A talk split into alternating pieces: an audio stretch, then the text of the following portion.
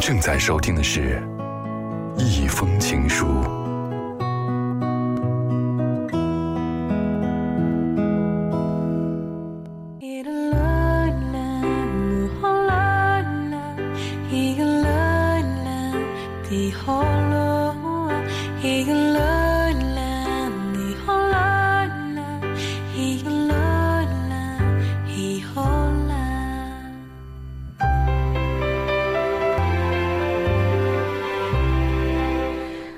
去蔑视那一些简单细微的感动，即便你觉得很幼稚，因为当初他们感动过曾经的你。谁都无法忽视生命最初的力量，何况还要在这个世界上披荆斩棘，追求照亮一生的童话般的信仰。此刻您收听到的是 FM 九四点零，正在为您直播的一封情书，我是思思。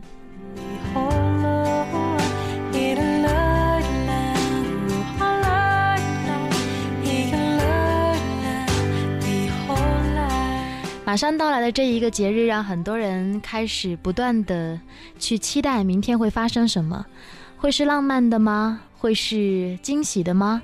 会是热烈的吗？还是像童话一般的灿烂无比呢？关于学生时代听过那一首歌，相信很多人都会唱，那是光良的童话，绝对是爱情的宣言。越是在最深的绝望当中，越期盼童话般的故事；越是在最深的幸福里。越能够感受到童话般的甜蜜，看吧，连爱情的伤痛与幸福都刻画着童话的名字。所以，我相信我自己是一个从小到大都没有办法逃离童话的一个人，因为比喻童话，我们总是习惯于假设，或者是说设限，习惯给一个纷杂的世界打包归类，习惯于贴上一个又一个的标签，包括我们自己，因为我们对世界的纷繁没有把握。我们对自己缺乏安全感，正如长城不只是古代文明的智慧结晶，更是中原人民心灵安全的一个寄托。于是乎，容易被规则所限，被藩篱所束，掉进自己设计好的陷阱当中。童话是童年的主题，也是大多数像我这样的人人生的主题。童年为幼小的心灵注入了最初的力量，然后起航，然后我们披风斩浪。杀向人生的终点，离开童年，童话只是升华，却从来没有消失。人类永远离不开童话，因为它象征着人类无比憧憬的完美的生活。也只有它完美的结合了真善美的精髓，而至真、至善、至美是整个人类文明永恒的信仰。我在今天的情书当中，一开始就和你说童话，是期待着明天。在每一个听节目的你的心目当中，都会发生一件让你觉得简单的美好的事情。它就像你小时候看到的任何一个童话一样，你不需要去纠结它为何发生，你只需要告诉自己说：“我拥有这一切，我就很幸福。”这是从很久很久以前就流传下来的讲故事的一种方式。Once upon a time，很久很久以前，有这样一个故事。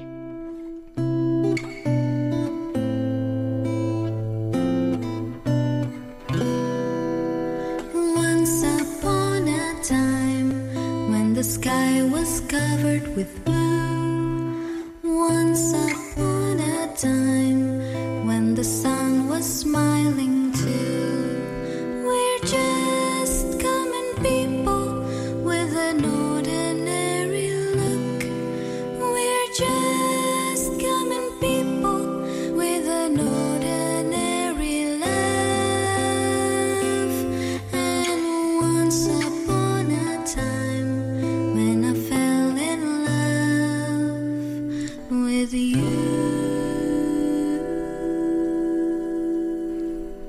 从前，从前，很久很久以前，当天空一直是蔚蓝的颜色，当太阳好像也是一直在微笑着看着我，我和你一样都是普通的人。而就在那一天开始，我觉得我的生活，我的人生变得不再普通，因为从那一天开始，我爱上你。这是一首只有五十九秒的歌曲。在我第一次听到这首歌的时候，我便发现我的世界变得不一样了。抬头望，那一个火炉城市的天空，没有想象中那样蓝。你也没有办法去直视刺眼的阳光，但听这首歌的时候的心情，永远会烙印在一个少女心间最浪漫的时刻、最柔软的地方。这就是人生当中最初的童话的力量。它在任何时候都会告诉你，你永远不曾孤单。时间来到了二十点十分。我们的情书之旅已经开始一小段了，我也在期待着你给我写来的文字情书。前面半小时跟你一起来分享到的是你们写的文字，后半小时也欢迎你来拨打我们的热线电话零二八八六七四零九九九。在我的情书邮箱里，已经收到了小爱同学给我发来的这个故事，我觉得很有意思，在稍后的节目当中要跟大家分享。当然，如果你想要跟我来聊一聊你的故事，也欢迎你在我的情书邮箱里留下你的文字，发送邮件到思思九四零 at 幺六三点 com，或者发送短信到零二八八六七四零九九九，微信小站搜索关注订阅号一封情书，找到那一个有我头像的那一个就是了。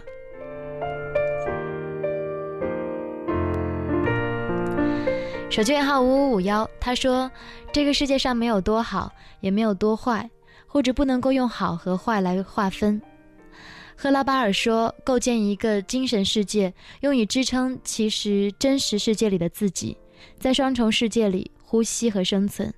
梦想和爱好提供给我们的，就是另一个世界的神奇入口。那个世界是一个巨大的、美丽的翡翠梦境，它的疆域和真实世界接壤。”是每个人心灵的避风港和慰藉。你的这些文字让我想起了在上个节目当中我跟大家分享的那首歌曲《Reality》。我的生活当中每一个梦想都是我的现实。换句话来讲，也许我们现在生活的环境不允许我们天天做梦，但也正是因为有那些梦想的存在，让我们的生活显得不那么的枯燥乏味。这首歌来自陈绮贞，《流浪者之歌》。也许在这一个世界当中，很多的理想主义者都是在流浪和逃亡，但是没有关系，我们在迁徙过程当中，在一步一步的离自己的梦想越来越近。被记忆的包裹，流浪到大树下，终于解脱。希望若是有。绝望若是有，不要想，风吹过连痕迹都不留。我的双脚太沉重的枷锁，越不过曾经犯的每个错。希望若是有，绝望若是有，怎么会？换不回最初的承诺，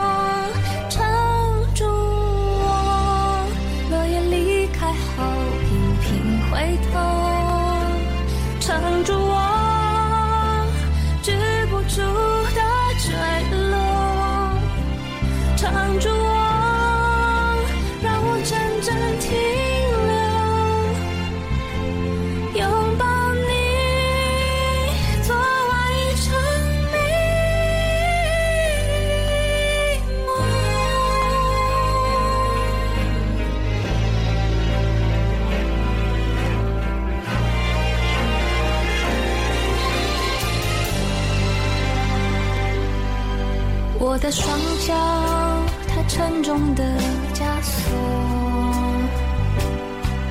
越不过曾经犯的每个错。希望若是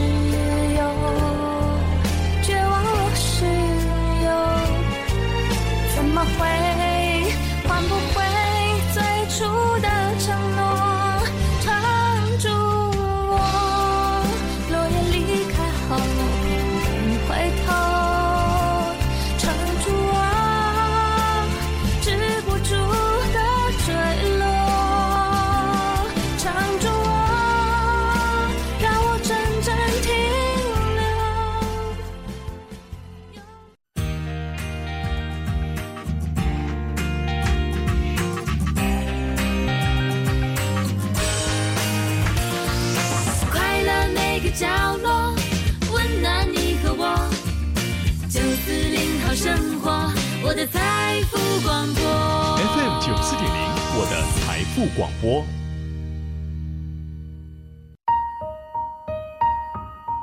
当暖阳有一束穿过睫毛，鼻腔怎么感觉痒痒的？我知道，你又要想起我。今夜你会睡得很沉，因为你知道，有人在爱你。一封情书，写给爱着的人。善感、善思、纯粹心意，文字非卖品，声音非卖品。FM 九四零，一封情书，独一无二的非卖品。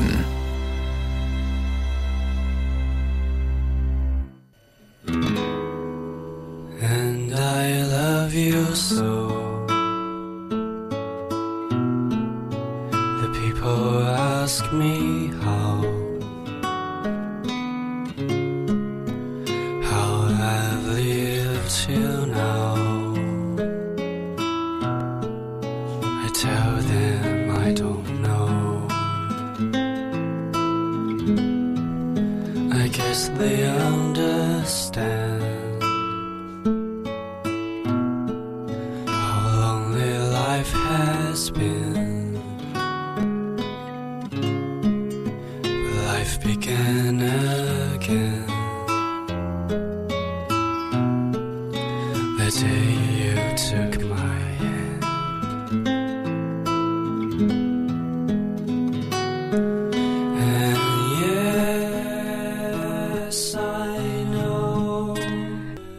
生活该有多么的孤单呐、有的时候你会奇怪，到底那些爱情去哪里了呢？你或许会奇怪，曾经的执着是怎么突然消失的无影无踪的？大概在每一天的争吵当中，在逐渐产生的隔阂当中，在你又忽略对方的感受的时候，就这样默默的消失了。这个世界上哪有那么多的突然呢？所有的突然，都伴随着漫长的伏笔。这一封情书来自小爱的分享。卢思浩的爱是用心，不是敷衍。故事也许都发生在我们的身边，只是不是所有人都在这些故事当中找到了自己。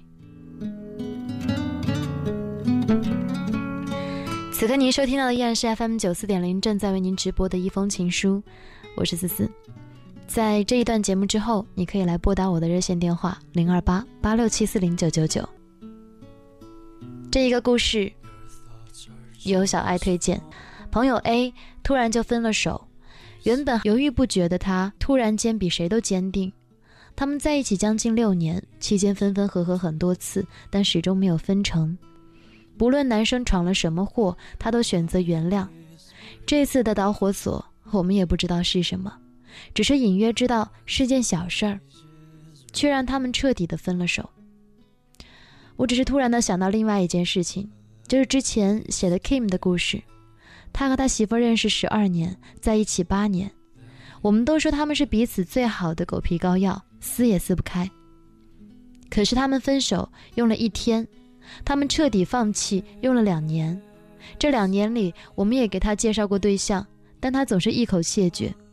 这两年，他们一直保持联系，他会给他准备生日礼物，也会帮他搬家。刚开始，我们还劝他不要做完美的一个备胎，可谁也没有办法让他走出来。直到某一天，他回到他们的母校，他们认识的那一个初中，他拿着合照仔细比对，发现校门早就换了模样，他突然间就释怀了。最近身边的情侣朋友，不是终于修成正果，就是分手。很多时候，就连他们自己都不知道为什么，一步步就走到了分手的地步。就这么莫名其妙的分开了，分手的原因好像都是因为有些感觉慢慢改变了，曾经不可或缺的人，慢慢的变成了可有可无的人。你也许在奇怪那些爱去了哪里呢？你也许也在奇怪一个人怎么可以突然放下一些之前放不下的东西，那些执着又去哪里了？那些爱去了哪里？谁知道呢？或许在一次次的争吵当中，他慢慢的不见了；或许因为你又忘记了他的生日；或许是因为他生病的时候你总不在他的身边；或许是因为他喜欢的你总觉得无所谓。十分的爱变成了九分，然后变成了八分，然后有一天你发现你们的爱已经支撑不起彼此了。那些执着去了哪里？谁知道呢？或许你在他心里早已经给对方、给自己也下了界限，到了哪个程度就放下。或许你早就在心里下了一万遍的决心，直到某一天自己的付出让自己都烦腻了，直到某一天对方的态度让自己心寒到底了，那就是放弃的那一天。联想起之前我们的朋友圈里面的共同的一个朋友，本来大家都相安无事，可是他总是会做一些让人想要把一盘番茄酱。往他的脸上泼上去的事情，比如说他在一个人减肥的时候，一脸嘲讽地说：“你减了也就这样。”比如说他知道我朋友是学设计的之后，直接甩了一个大课题给我朋友，一脸理所当然、毫不感激的神情。我们是从初中在一起就在玩耍，我们一直忍着没有撕破脸。后来有一天，不知道他在群里说了什么，我的好友忍无可忍，把话都说了明白，然后直接把他拉黑了。每个人都会犯错，但同样的，你也要为自己的错误买单的觉悟，不要仗着宽容就肆无忌惮。有些人有时候看起来好像是原谅你了，但其实是因为你已经变得不那么的重要了。我们总是可以对百分之九十的陌生人保持温暖的关心，却对身边的人视而不见，却忘了每一个人都有自己的感受。如果他喜欢的你从来不在意，如果他难过时你总是在忙自己的事情，如果你描述了太多你们所谓的未来，但却从来都没有为之努力过，那么慢慢的，你就变成了他有感觉却不得不离开的人了。所以不要去奇怪那些曾经的爱去了哪里，不要去奇怪为什么你做错了一件事情他会突然那么生气。这个世界上没有什么突然，所有的突然之前。都伴随着漫长的伏笔。突然对你发火的人，你根本不知道他在心里忍了你多少次。而在那突然到来之前，你的任何一些关心和倾听，都能把那一些伏笔清零。在我看来，没有谁天生是属于谁的。任何人来到你的身边，愿意为你停下脚步，都是值得珍惜的事情。世界上什么东西都有保质期，没有什么。比心存感激更好的保质方法。爱是用心，不是敷衍。送给你，当做节日礼物。过节的时候，你会为他做一份爱心早餐，又或者，在冬天的二月十四，应该是春天了，你会为他编织一件毛衣。毛衣也好，早餐也好。这都是你用心在爱一个人的表现。不仅仅在情人节，在任何时刻，我们都需要用这一颗真诚的、卑微的心，为他编织一件叫做爱的毛衣。他陪着我等待冬天来临，他。为我编织围巾，围上它吧。他说样子很英俊。他有时像我的母亲，他给我快乐，给我温馨。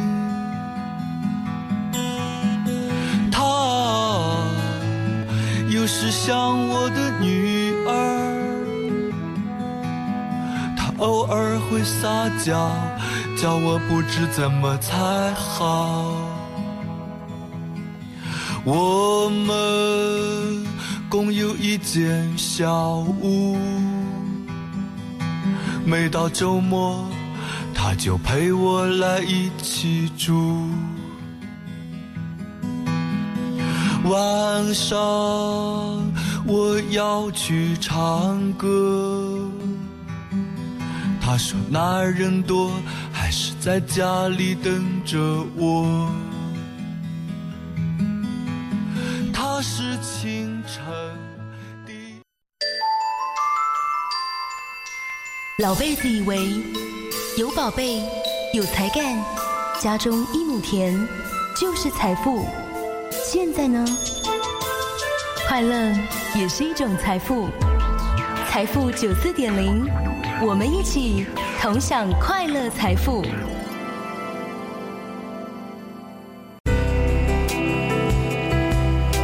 财富九四点零，情感财富，一封情书。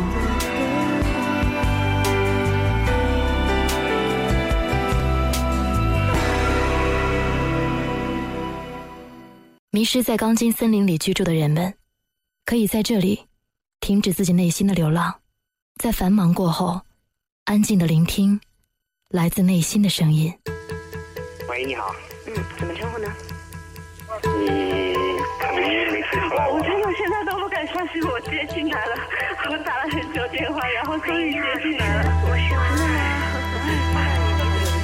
你能给我推荐一封情书，情书热线，温暖回归。每晚八点，让我们的距离更近一点。最真情感。FM 九四点零出品。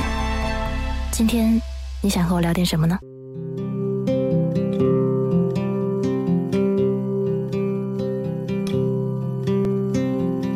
让我轻轻的吻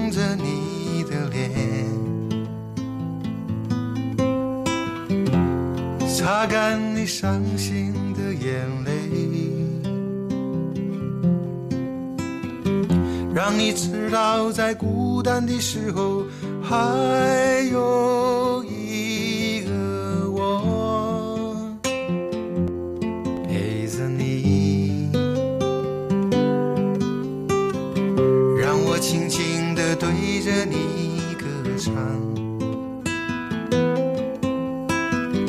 像是吹在草原上的风，只。想静静听你呼吸，紧紧拥抱你，到天明。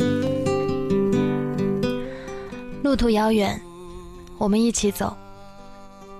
每次听到这首歌的时候，都会想起看过的每一个浪漫的故事，好像都是关于一个人终于摆脱孤单这样的桥段。人怎么样可以真正的摆脱孤单呢？李志说：“我们生来就是孤独，我们生来就是孤单。”之所以听到这样的歌曲会让大多数的人感动，也正是因为我们生来就是孤独这样的一个事实，让我们无法接受。于是我们需要爱情，去温暖彼此，去让我们暂时的脱离孤单。此刻您收听到的是 FM 九四零正在为您直播的一封情书，情书热线，我是思思，继续为您开通我们的热线电话零二八八六七四零九九九。今天我会收到什么样的故事呢？来，请进第一位朋友。喂，你好。喂。嗯，明天情人节有没有自己的打算？明天还是继续工作吧。我这一辈子，我我觉得应该是。都是在工作中生活，我觉得比较比较充实。其实我对节日啊什么这些东西，我好像显得就不是那么的看重。重点在于平时生活当中有没有互相珍惜，对不对？对，因为我这个人呢，怎么说呢？我是一个生活化的人，不是这种理想化的人。我不会为了就是说。啊，一个一个什么，一个微笑或者一个小小礼物而感到开心一天或者什么的，那种是一个比较理性的男人。对我，我不是这种性格的人，我我我的性格就是，啊，今天有什么他就有什么。比如说我今天挣了十块钱，他就有十块钱，嗯，而不是说，啊，本来今天我很很不开心，很生气，但是呢，你用一个一块钱或者五毛钱的东西就能把 就能把我哄比较务实，嗯。对我我因为我我这种生活化的人，他天生就是这样子的，嗯无法改变这一切。嗯所以有很多人给我说话的时候，年年龄比较小一点的，或者和我年龄相当的人，嗯跟我说话都是一般都说不了多久。为因为你觉得他们没有办法达到你的，就是能和你平等对话的那种状态，是不是？对，因为我属于生活化的，他们属于理想化的。因为理想化和生活化的人，他有一个最大的差异，差异在哪里呢？嗯生活化的人说的话都是那种比较实际的，嗯然而实际的话听起来就是难听的。嗯比如说今天啊，我说我今天挣了，呃你给我说啊，十十年十天以后或者一年以后，你能给我说我能挣五千块钱一个月或者一万块钱一个月，嗯可那是五年后的事情。我只在乎现在我能挣到多少钱一个月，嗯是吧？嗯因为我是一个呃，我是一个敢为理想而奋斗的人，我是敢实施自己的梦想的人。嗯但是呢，我是一个呃尊重现实的人。嗯，关于所谓的理想和现实吧，都会有自己的一个保留意见。所以说呢，我听到你这样说也觉得蛮开心的。你非常独立的在告诉大家你自己的一个看法。嗯，时间关系哈，小杨，我们今天先聊到这里，希望以后还可以听到你的电话。这是只要你、呃，只要你继续有热线的话，我会继我会随时都会打电话的。嗯没有热线呢，我就没办法。谢谢你，小杨，也希望以后的生活可以健康快乐。再见。好的，你也你也天天开心。嗯，谢谢，再见。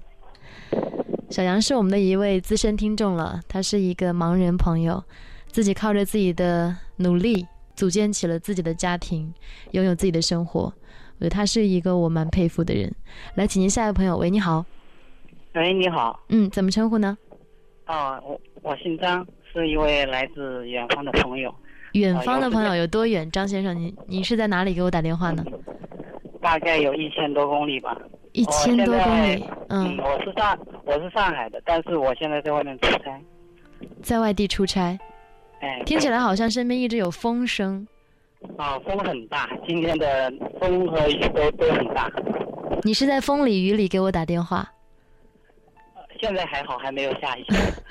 呃，在哪里呢？具体是嗯，在一个什么样的环境当中？江苏江边的一个小镇里面。嗯，在那个地方听我的节目。呃，对的，有时间的时候我会经常听你的节目。张先生今天想跟我聊点什么呢？嗯，想，我想哦，跟你随就随便聊一聊。呃，首先谈有一个词，你可能在你生活中你也可能会经常接触到，嗯嗯，就是关于命运。命运。我我我，哎，对，我想，呃，首先谈一谈我我自己谈一谈我对那个命运的一种想法或者看法啊。嗯嗯，然后我也是希望能够，呃，通过这个节目，呃，了解了解了解你对命运的看法。嗯。呃，很想，对于你先前节目里面说到，每个人心里面都有一个童话，嗯。在在那个童话里面，你你或许是童话里面的公主或者王子，嗯。然后你可以你可以左左右童话里面的一切，嗯。你有你有决定那个王国里面一一切的那个勇气和力量。嗯。但是随着你长大的时候，你会发现，面对很多的事情，你你不是说你通过努力个人的努力可以解决的时候，嗯你就会产生一种无奈甚至无力感出来。嗯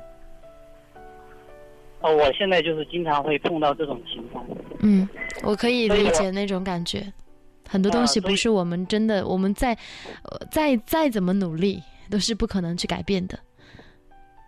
嗯，对，嗯就是生活里面我，呃，随着我们每个人的长大，我们都会，呃，或者悲伤或者无奈的发现，有些东西的确不是说你通过个个人的努力就能够改变的东西。嗯，但是有一句话我特别相信，嗯就是说，有人说命有天定，就是也许我们的命是改变不了的。我们这我们会发生发生很多让我们很无助、很无力甚至绝望的事情，但是运是掌握在自己的手上的。这个运呢，当然有人可以把它理解成为运气，也可以理解成为各种什么运势啊等等等等。但是我相信很多，它更多的是一种心态、一种状态，就是我用一种什么样的状态去面对我的命。我觉得这是这是才是重点，重点不在于说我们能否改变，而在于我们在不能改变的情况下如何去继续珍重自我。你觉得呢？决定自己的这种状态哈。嗯，刚刚聊起命运这个话题，一下子呢，好像显得有那么一些些的沉重了。在聊这样的话题的时候呢，我们也可以去笑着聊，对不对？所以你现在在上海的一个呃，在长江边的某一个小村庄里面给我打这个电话。平时你听这个节目的时候是什么样的心情呢？平时听这个节目的时候，嗯，啊啊，平时听这个节目的时候很很开心，因为你这个节目经常会，嗯，也会有会给人心灵带来一种宁静感。嗯，那今天，嗯，你打这个热线，今天其实我打这个电话是还蛮有点内疚的，因为没有没有没有，我所说的事情可能会呃让节目气氛会有一点那个。没有没有，那你那你就太。对一封情书的理解的太狭隘了，我觉得他也可以写给命运。我觉得生活当中除了快乐、喜悦、温暖，也还是会有绝望。其实我早晨就是做了一个特别让我觉得很无力的梦醒来的。醒来之后，我着急的给我妈妈打了一个电话，然后讲述那个梦境，然后家里的每一个亲人，我都希望可以跟他们聊一聊天，因为你突然会发现你特别害怕突然之间失去。不管是在梦境当中还是现实当中，这种失去都是永久性的，好像是不能够弥补的。当然做梦还好，你有一个机会，你可以重新的去认识自己。但现实不是梦境，它也没有彩排，它甚至都不会提醒你一声，就这样发生了。所以命由天定，运靠自己。比如说你现在，我我不知道你是发生过什么样的故事，也许因为时间的关系，我没有办法在节目当中去展开讲。但是我相信，嗯，远离自己的家乡，然后到一到魔都去创业。现在因为自己的工作又去一个偏远的地方去出差，出差的途中，你会在一个出出差途中的夜晚听一个古旧的广播，说明你心里面是一直充满了期待的。你是在心里面一直没有放弃对美的追求的，就是你不管发生什么事情，你都想着你会有自己的空间。我觉得这就是一个塑造自己的结界或者是气场的一个过程，就是不管我的世界发生什么样的变化，啊，我在努力的塑造我自己，一个强大的、有爱的、懂得去珍惜的自己。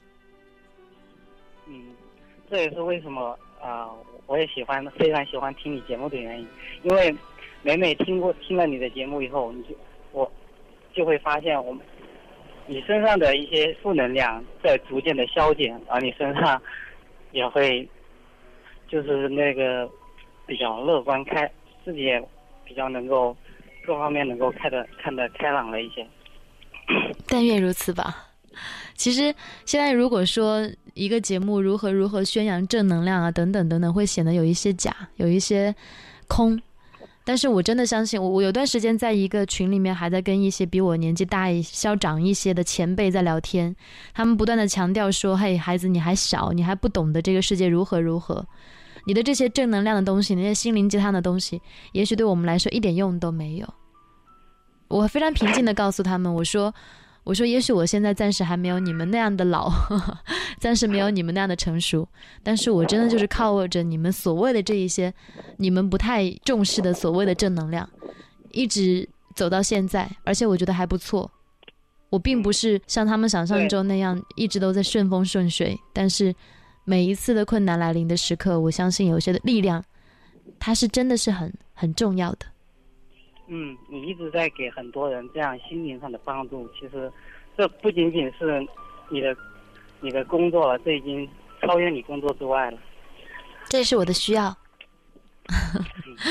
我们今天就聊到这里，希望你在外一定要照顾好自己。嗯，好的，谢谢你，提前跟你说一声节日快乐。你也是哦，也许不能够和恋人团聚，但明天别忘了和自己爱的人，包括家人，打一个电话。好的，今天就聊到这里，再见。哎，再见。喂，你好。你好。嗯，不好意思让你久等了，怎么称呼呢？没有，是好久不见。嗯，你是谁？我是石头。石头。呃，呃，应该有一年的时间了吧。嗯，你的声音好小哦，是在什么环境当中给我打电话呢？是因为那个朋友在开车，我在他车子上。哦，哦，明白了。那石头今天想跟我聊点什么？嗯，也没有什么，就是觉得很久很久没有给你打过电话了，然后觉得去年想的事情，今年还在想，而且感觉好像这个世界比去年又变得美好一些。嗯，是什么事情呢？让你想了一整年。呃，想了很多啊，关于关于人生啊，关于理想啊，然后最后你发现，忽然有一天，哎你还得平平凡凡、踏踏实实过日子，重归平凡，嗯，对的。有一点假大空的感觉。没有没有，不要被我带偏了。其实我觉得这些东西很有很有用的，它常常蹦出来。像嗯就像就像你刚才说的，呃，给跟收身边的朋友传递正能量。嗯我觉得对我来说，呃，当时大学毕业的时候，呃，一起喝酒，然后老师问过我们以后想干什么，就以后你自己自己对自己的人生期许。当时我说的是，我想做一个能够温暖照亮我身边人的人。嗯 换句话说，我想做个太阳，太伟大了一点。多好啊！这有什么呢？我今天本来还想跟大家分享一封跟太阳有关的情书呢，我觉得也很有意思。你想听吗？太阳啊，嗯，这是托马斯·布朗写的一句话，他说：“生命是一束纯净的火焰，我们依靠自己内心看不见的太阳而生存。你说起这个，我我忽然也想起一句话，是一句歌词。”嗯生命是一只飞在空中的花朵，嗯，世界是一只飞在空中的花朵，生命是一场幸福的旅程。是吧？你看这些东西，它都是相通的。我觉得没有谁会拒绝太阳，没有谁会拒绝温暖。如果有人希望自己可以做一个能够照亮别人、温暖别人的人，他一定是生活当中让很多人都很喜欢的。呃，就像我们前两天讲的那个话题，暖男。那那期节目我也听了，我就在想自己到底是不是暖男。然后我后来发现，嗯、我能够达到一，因为我是个男的，嗯，然后呢还？不够暖有。这样的心态是对的。常常有人跟我说，我觉得我自己就是暖男呐、为什么他们不喜欢我？每次遇到这样的问题，我就很头大。呃，所有人都不喜欢你自己，你自己是？反而，反而有的时候多多的去想一想，为什么，嗯，自己总觉得哪哪些地方还不够好。当然，这这也有些矫情哈，但是，但是我觉得这是很有必要的。就是今天还有一个好朋友跟我讲，他说他他女朋友有很多不可思议的举动，让他觉得，哎，女人怎么都那么作呢？然后我就跟他说，那是因为你在面对他天生的那一些所谓的作的时候，你也很作，让他觉得很难过了。可能因为线路的关系哈，我们这个石头的电话我们就接到这里。嗯，明天呢是一个很美好的节日，所以在今天的最后的这一封情书当中呢，我想跟大家听一首非常温暖的歌曲。这是在我的学生时代很喜欢的一首歌，很简单啊、就是在描述一个夜晚非常美好的月色下，一个女孩子对一个男孩子的表白。现在的情人节也好，或者任何的节日也好，不再局限于男生要如何如何主动。女孩子们，如果有一个适合表白的男生，如果你身边有这样的一个可以给你明亮和温暖的男人，一定要抓住他，好好的给他唱一首情歌。感谢你两个小时的陪伴，祝你七夕情人节快乐！我是思思，下周一再见。稍后的时间，您将听到的是由韵姿为您带来的财富音乐点点情。如果想飞，